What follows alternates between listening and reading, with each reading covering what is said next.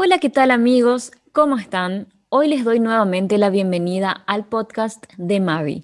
Esta vez la tecnología nos permitió llegar a México para conversar con la actriz y cantante mexicana Jimena Sariñana, aprovechando que lanzó el nuevo tema llamado A no llorar. En una charla súper enriquecedora, hablamos de todo su recorrido artístico, como también de su compromiso con el feminismo y muchísimo más, así que les invito a escuchar esta entrevista y a conocer mucho más a Jimena Sariñana.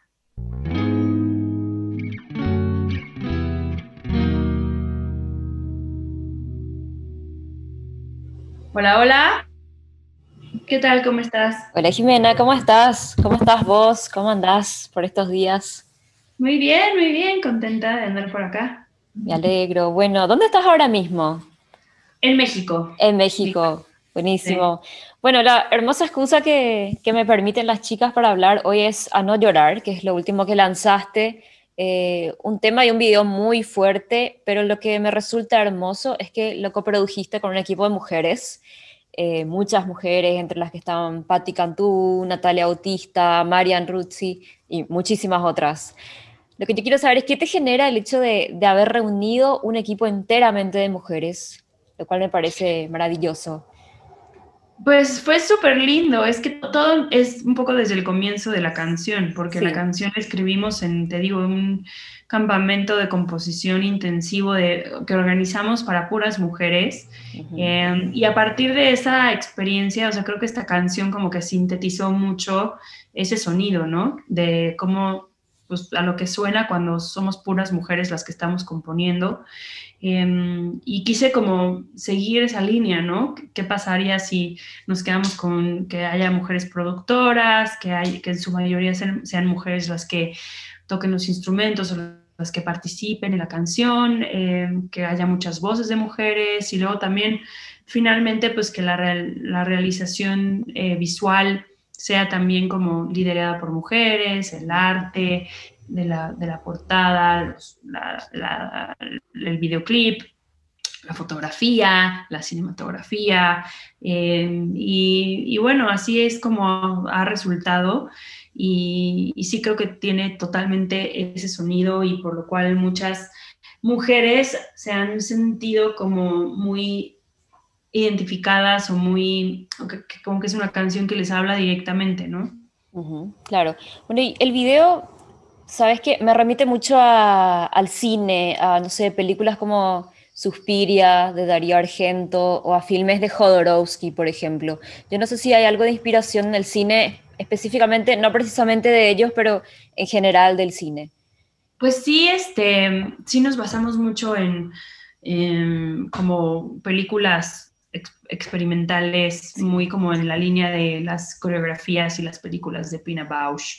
Este, y, y, sí queríamos como remitir esa fuerza ¿no? que, que tiene visual, em, también para que, como para dar a entender esta, esta fuerza de qué pasa cuando todas estas mujeres nos unimos, ¿no? Sí. Eh, y lo queríamos hacer igual en un espacio súper bonito, natural, abierto, que, que sí, la locación hablara mucho por sí misma, eh, la coreografía, ¿no? Es, para mí siempre ha sido un elemento bellísimo de expresión y, bueno, poder colaborar con, con un coreógrafo como Diego, que es un coreógrafo mexicano, eh, pues que trabaja mucho como también la intervención de los espacios, entonces em, la escultura también de Natalia eh, Ramos, que es una ilustradora, escultora, artista plástica mexicana, em, pues como que sí se, se hizo una colaboración súper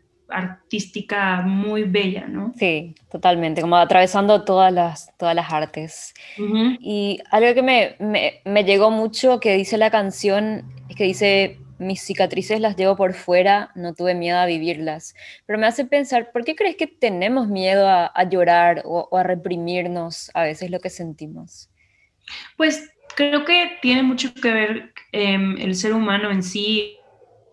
Eh, ha buscado mucho reprimir Em, ciertas cualidades, ciertos eh, tipos de persona, ciertas minorías, ¿no? Como, como para no sé, hacer como una especie de, mm, sueño inalcanzable de lo que es una definición muy extraña de lo que es ser un ser humano. Em, y, en ese aspecto creo que las, la, la conexión con las emociones y el llanto en nuestras culturas es algo que está súper em, relacionado con la feminidad em, y, en ese aspecto pues digo vivimos en sociedades sumamente machistas. Entonces em, por eso hay como este miedo a mostrar las emociones y miedo a llorar y, creo que estamos ahorita en un momento en donde eh, el mostrarse tal y como es uno y mostrar sus emociones de esa manera Em, está siendo como un factor súper importante para lograr cambios eh, eh, importantísimos y para cuestionar nuestras sociedades, ¿no? Desde movimientos como el feminismo en todo, en todo Latinoamérica, Black Lives Matter en Estados Unidos, eh, la inclusión por la, por, por, la comunidad LGBTQ. Y creo que todo eso son, es parte de lo mismo, ¿no? Es como vamos a abrirnos a ser tal y como somos y aceptarnos, ¿no? Claro. Yo creo que en ese sentido es importante la voz de, de las propias mujeres y me hace pensar que todas crecimos con, referentes femeninas y sin duda nos fue un poco difícil encontrar a veces, depende de dónde estamos viviendo. Yo quiero saber quiénes son las tuyas en ese caso, porque en, tu día a día seguro has ido admirando a, a, muchas y no sé si por otro lado también sos consciente de que vos también sos una referente. Em, pues digo, me encantaría ser una referente y creo que un poco lo que hemos estado haciendo con No Llorar es eso, es justo crear más referentes, no nada más que sean como la cantante, compositora, eh, no artista, figura pública, pero también pues, todas las personas que trabajan tras bambalinas, ¿no? Las productoras, ¿no? Que, y fotógrafas, cinefotógrafas, que haya más mujeres que puedan como decir, ah, ok, yo admiro el trabajo de esta persona, quiero ser como ella, ¿no? Porque pues para mí fueron muy importantes mis referentes, ¿no? Para mí, digo, yo tengo una referente muy, muy cercana, por una parte que es mi mamá, que mi mamá es una mujer pues sumamente exitosa en lo que hace, guionista, ¿no? Escribe pues, para series, para todo el mundo, em, y, y bueno, y siempre trabajó desde que yo era una niña. Y, este, y además, pues las referentes con las que fui creciendo, ¿no? Desde Natalia Lafourcade, que también fue una referente como muy, muy cercana, em, eh, Julieta Venegas, Eli Guerra en mi país, André Echeverry, pensando como en una situación más em, Latinoamérica, eh, pues todas eran como ejemplos ejemplos muy grandes de mujeres que están haciendo su propia cosa, que no eran la típica, no sé, ¿no? Referente de mujer como de popera, sí. Este, estar guapísima, buenísima, vestir de tal manera, cantar de tal manera, ¿no? Y, y creo que em, ellas fueron súper importantes, instrumentales para, para inspirarme, ¿no? Claro, totalmente. Y en ese camino, por, por encontrar un espacio o incluso una voz y tener tu propia identidad dentro de también de tantas colegas y de una industria tan grande, ¿verdad? ¿Qué cosas fueron, no sé si los mayores desafíos o retos o quizás algunas caídas que incluso haya tenido que, que sobrellevar en esto? Yo creo que como siempre es eso, ¿no? Lo mismo, es, como una especie de perro que se muere, muerde la cola. Em, eh, encontrar también más referentes, el, este, el buscar sentirse cómoda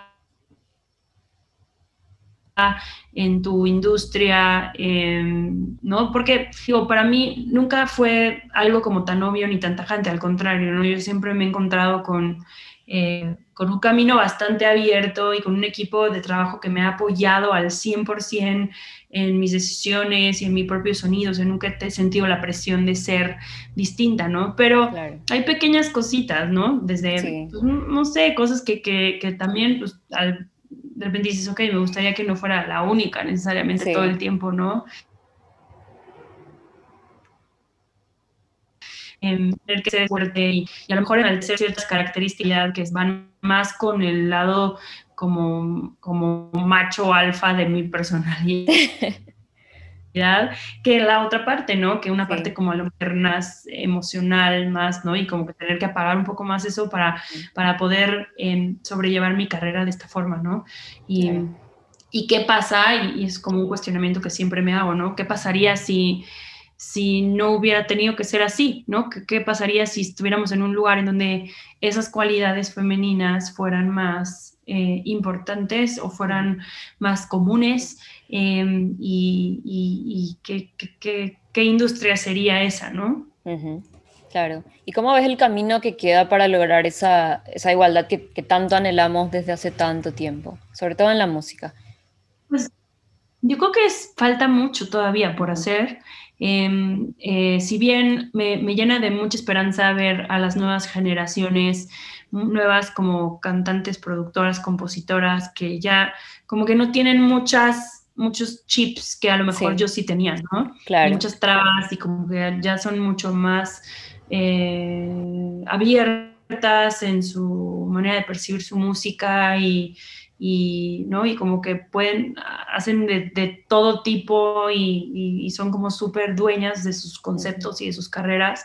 Y eso me da mucha esperanza porque, porque digo, wow, ¿no? Qué increíble que, pues quiere decir que hemos dado pasos hacia adelante pero pues ahora que estoy en este álbum intentando hacer un disco 100% inclusivo, pues me he enfrentado a muchos retos y muchas realidades, ¿no? Como de repente decir, ok, ingenieras de mezcla, cuántas hay, dónde, productoras, o sea, encontrar así productoras, ha sido así de verdad de, de, rascarle, o sea, de, de, porque hasta la misma gente de mi industria no sabe, no, no sabe quiénes, quiénes producen, ¿no? Y es como, estoy buscando una mujer productora y, no, pues no sé, no sé, no te puedo, como, ¿cómo que no sabes? O sea, pues a eso te dedicas, claro. que no hay. Sí. O sea, y, y, es, y ahí es donde te das cuenta, ok, hay un trabajo muy grande por hacerse y por eso hacer canciones como esta para que más mujeres se o sea, sean más pues, visibles en la industria y que tengan sus créditos y que se hable de una Marian Rusi, se hable de una Patti Cantú, em, se hable de una Natalia Bautista, se hable de una Susana Isaza, ¿sabes? totalmente. Y yo pienso también que hoy en día no podríamos eh, entenderte sin tus discos anteriores también. Y yo siento que como que con Dónde bailarán las niñas ya venías como trazando un camino más fuerte a la hora de hablar de de feminismo. No sé si eso fue eh, sin querer o, fue pensado, o sea, ¿cómo fue tu camino de encuentro con lo que es el feminismo propiamente? Pues tal cual, ¿eh? tienes en ese aspecto toda la razón. Yo lo primero que empecé a trabajar fue en el 2015, no, 2014, por ahí, que empecé a trabajar ya de, la mano con ONU Mujeres en México. Em, y el donde bailarán las niñas fue como algo muy natural. De entrada fue a nivel personal em, el primer momento donde, donde me sentí como muy cómoda con quién soy yo como mujer. Em, además conectó también con, con mi maternidad y eso de alguna manera también como influenció muchísimo, ¿no? El convertirme en madre y madre de una niña también como que me hizo preguntarme todas estas cosas y de repente decir, ok, me acepto tal y como soy con esta parte como muy femenina, aceptar que la tengo, ¿no? Que justo, ¿no? Voy a enaltecer estas partes más femeninas mías, ¿no? Em, y, y, hacer esta pregunta, ¿no? De justo, en, ¿dónde están estos espacios donde las niñas y las mujeres podemos movernos con esa libertad que representa el baile? Eh, para permitirnos soñar eh, y convertirnos en, pues, en lo que sea que nos queramos convertir, ¿no? Con ese, esa facilidad de experimentación, ¿no? Y los hombres tienen en ese aspecto, pues, digo, tienen, no del todo, ¿no? Pero tienen este, como estos espacios pues, más, de más, más seguros y, y es lo que estamos intentando lograr, ¿no? Para las mujeres. Claro, totalmente. Y algo que, veo también mucho en vos eh, y conociendo toda tu carrera eh, es el tema de, la actuación que está muy presente, que incluso antes de, ser cantante. O yo no sé, ¿cómo fue mezclar eh, la música con la actuación? ¿Cómo se te revela la música? Porque de hecho ya había música y cine en tu casa desde que naciste. Pues es que para mí siempre habían sido lo mismo, ¿no? como que siempre tuve también la fortuna de que siempre los proyectos en los que me veía involucrada, desde las telenovelas hasta las películas, siempre terminaba participando de alguna u otra manera en la parte musical o, cantando soundtracks o este, no sé, ¿no? O hasta recomendando soundtracks, haciendo un poquito de supervisión musical, em, y, para mí eran como parte de lo mismo, ¿no? Y, Pero sí, la, música empezó como a cobrar un poco más de peso también porque la, empecé a conocer más a nivel profesional, como de estudiarla, em, y, me, enamoré mucho, ¿no? También como de ese, pues de ese camino del, músico y, de, de esa personalidad y de los músicos, ¿no? Claro. Em, y, bueno, y, digo, se ha quedado ese legado de alguna manera eh, de mi, pues que es para mí el cine y todo en, la parte de los videos, ¿no? Que sí, trato de, que los videos sean súper em, importantes y también colaborativos y es, lo bonito del cine, ¿no? Que trabajar con, pues, con personas a las que admiras y de distintas artes, ¿no? Claro, totalmente. De hecho, bueno, cuando me contaban que, te iba a entrevistar, yo me acordé que lo, loco es que te conocí por el soundtrack de, New Moon hace más de 10 años. Eh, lo había encontrado en YouTube eh, por haber visto la película y cosas así. Y en realidad me fui yendo por tu camino más del inglés y después llegué a, lo que era tu, raíz, eh, cantando en español. O sea, que hizo todo ese recorrido, digamos. Y, Qué chistoso. Sí, no, en serio, frente al mar. O sea, aparte cuando, cuando escuché Frente al mar, dije, Dios mío, ¿cómo puede haber una canción tan hermosa y triste? Como que duele, pero te encanta que te duela porque, no sé, es como una celebración a la tristeza, más o menos. Sí. Me llamó la atención porque es una película como muy pochoclera, pero la canción era como muy profunda para esta película, dije. y así, bueno, y, ahí me fui haciendo todo el recorrido y después viendo, bueno, todas tus colaboraciones también, que, que, se me hace interesante ver que, no sé, de Natalia Lafourcade a Jason Mraz, no sé, Los Ángeles Azules, LP, Elsa y el Mar, eh, súper ecléctico todo y siento como que se traduce en lo que sos vos también. Así que, ¿qué tan importante es para vos compartir con, con tanta gente y aprender también de ellos? Pues es que al final eso es la música, o sea, la música es colaborativa siempre, de entrada necesitas a un escucha, realmente necesitas un público, eh, una canción no está del todo completa hasta que alguien la escucha y que la interpreta de una cierta manera, este, la música te acompaña, nos acompaña, eh, para crearla, pues necesitas también de otros músicos, ¿no? Digo, mm, puedes hacerlo tú solo todo, pero también está padre tocar con otros músicos, otros instrumentos, la parte de la producción. Em, y bueno, y, aprendes muchísimo, ¿no? De hecho, o sea, desde la escuela de música, de los que más aprendes, más que de los maestros, son de tus colegas, de, tus, compañeros, ¿no?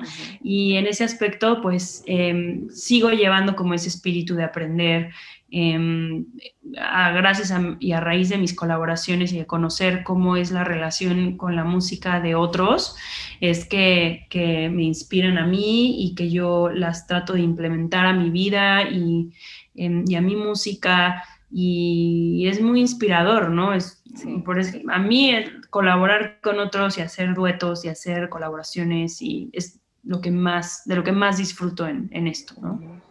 Totalmente. Bueno, nos vamos como quedando ya sin tiempito, así que no quería dejar de preguntarte sobre lo que estamos viviendo y si se pudiera pensar en sacar algo positivo de, todo lo malo que de hecho estamos viviendo de forma colectiva, porque pensar que, estamos viviendo algo así en todo el mundo realmente es muy fuerte. ¿Y qué te gustaría que, sean esas cosas buenas que, que intentemos sacar? Pues creo que al final es un ejercicio Em, para la humanidad de humildad muy, muy fuerte. Em, y la, humildad siempre es algo bueno, ¿no? Saber que, somos frágiles, em, que, nadie está exento de, esto y de pasarla mal. que, y, es, y habla un poco de lo mismo, ¿no? Vamos a enaltecer nuestras, las cosas que, que tenemos en común ¿no? Em, y que ojalá esto sirva para eso, en vez de estar pensando y perdiendo el tiempo en nuestras diferencias y en querer como apagar a las personas que son distintas a nosotros, ¿no? Em, y creo que ese es el, lo que tratamos de hacer todos los días con todas las luchas sociales eh, y con la música también. Em, y que ojalá esta experiencia colectiva nos ayude a, llegar a estos puntos pues, de maneras más eficientes y más rápidas, ¿no? Tal cual. Bueno, Jime, te agradezco un montón y de hecho eh, es un placer que, que, estés conversando por primera vez con Paraguay. Eh, eso también me, resulta increíble, que sea tu primera charla con este país, que de verdad acá tienes muchos seguidores. Cuando yo había contado que te iba a entrevistar, me dijeron, pregúntale esto, pregúntale esto. Yo sí, no, no tengo tanto tiempo. tipo, acá con, con, la gente que vivo me dijeron, ah, la mala de luz clarita. o sea que para que veas que, que se te conoce desde que sos una niña hasta, hasta lo último que estás haciendo también. Así que realmente muchas gracias y ojalá que después de, de todo esto puedas llegar también con tu música y, nos podamos conocer todos. Ay, ojalá que sí, yo feliz, me encantaría. Cumplir eso que decimos que es la música, de, de conectarnos. Así que, de verdad, muchas gracias y, y, te mando un abrazo desde acá. Gracias a ti, Mari, muchas gracias. Te mando un beso y que, que estés bien. Gracias. muchas gracias, Meli, también. Y a Eli y a todas. Gracias, Mari. Muchísimas gracias. Bye.